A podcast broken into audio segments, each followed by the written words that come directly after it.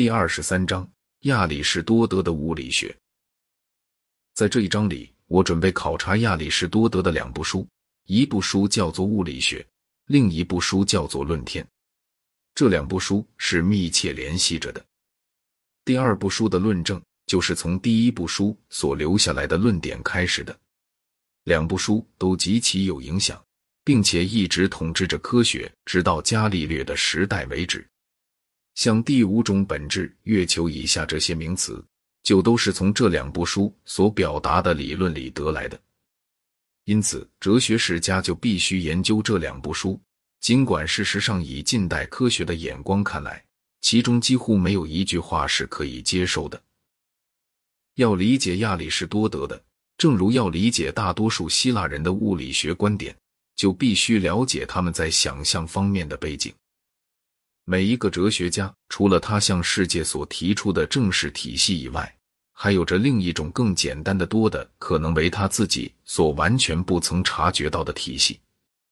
纵使他察觉到它，或许他认识到这是行不通的，所以他就把它隐藏起来，而提出某种更为诡辩的东西。他相信那种东西，因为那种东西有似于他的未曾加工的体系。他也要求别人接受那种东西，因为他相信他已经把他弄得不可能再加以反驳了。这种诡辩是靠着对反驳的反驳而达到的，但是单凭这一点却是永远也得不出正面的结果的。那最多只表明一种理论可能是真的，但却非必定是真的。正面的结果都是从他想象之中预先就有的观念里面，或者是如桑塔亚所称之为动物的信仰里面得来的。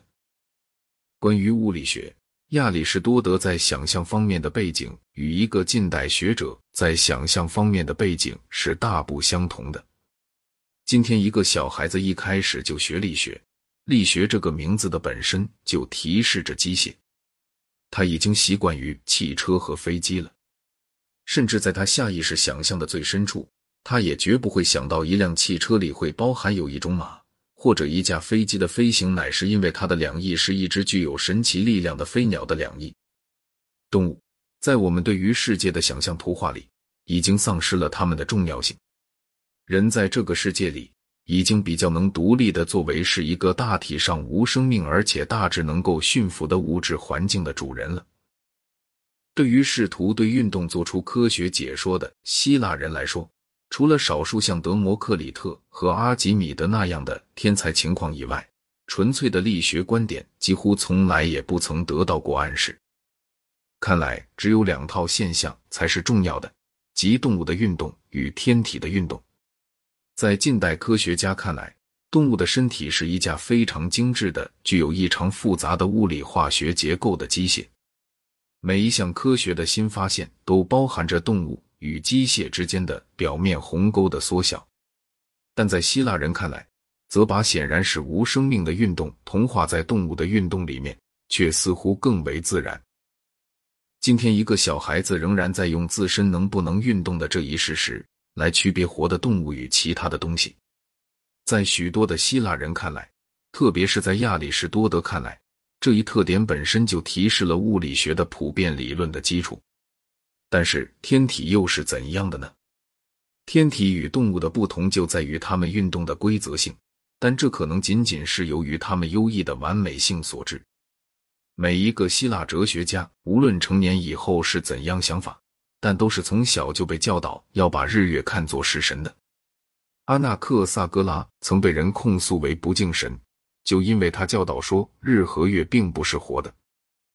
当一个哲学家不再把天体的本身看作是神明的时候，他就会把天体想成是由一位具有希腊人的爱好秩序与几何的简洁性的神明意志在推动着。这也是十分自然的。于是，一切运动的最后根源便是意志，在地上的便是人类与动物的随心所欲的意志。在天上的，则是至高无上的设计者之永恒不变的意志。我并不提示说这一点就可以适用于亚里士多德所谈到的每一个细节。我所要提示的是，这一点提供了亚里士多德在想象方面的背景，并且代表着当他着手研究时，他会希望是真实的那种东西。谈过了这些引言之后，就让我们来考察亚里士多德确实说过些什么。在亚里士多德的著作里，“物理学 （physics）” 这个字乃是关于希腊人所称为 “physis” 或者 “physis” 的科学。这个字被人译为“自然”，但是并不恰好等于我们所赋给“自然”这个字的意义。我们仍旧在说自然科学与自然史，但是“自然”其本身，尽管它是一个很含糊的字。却很少正好意味着 fuses 的意义。fuses 是与生长有关的。我们可以说，一个橡子的自然性质就是要长成为一棵橡树。在这种情况下，我们就是以亚里士多德的意义在使用这个字的。亚里士多德说，一件事物的自然性质就是它的目的，它就是为了这个目的而存在的。因而，这个字具有着一种目的论的含义。有些事物是自然存在的，有些事物则是由于别的原因而存在的。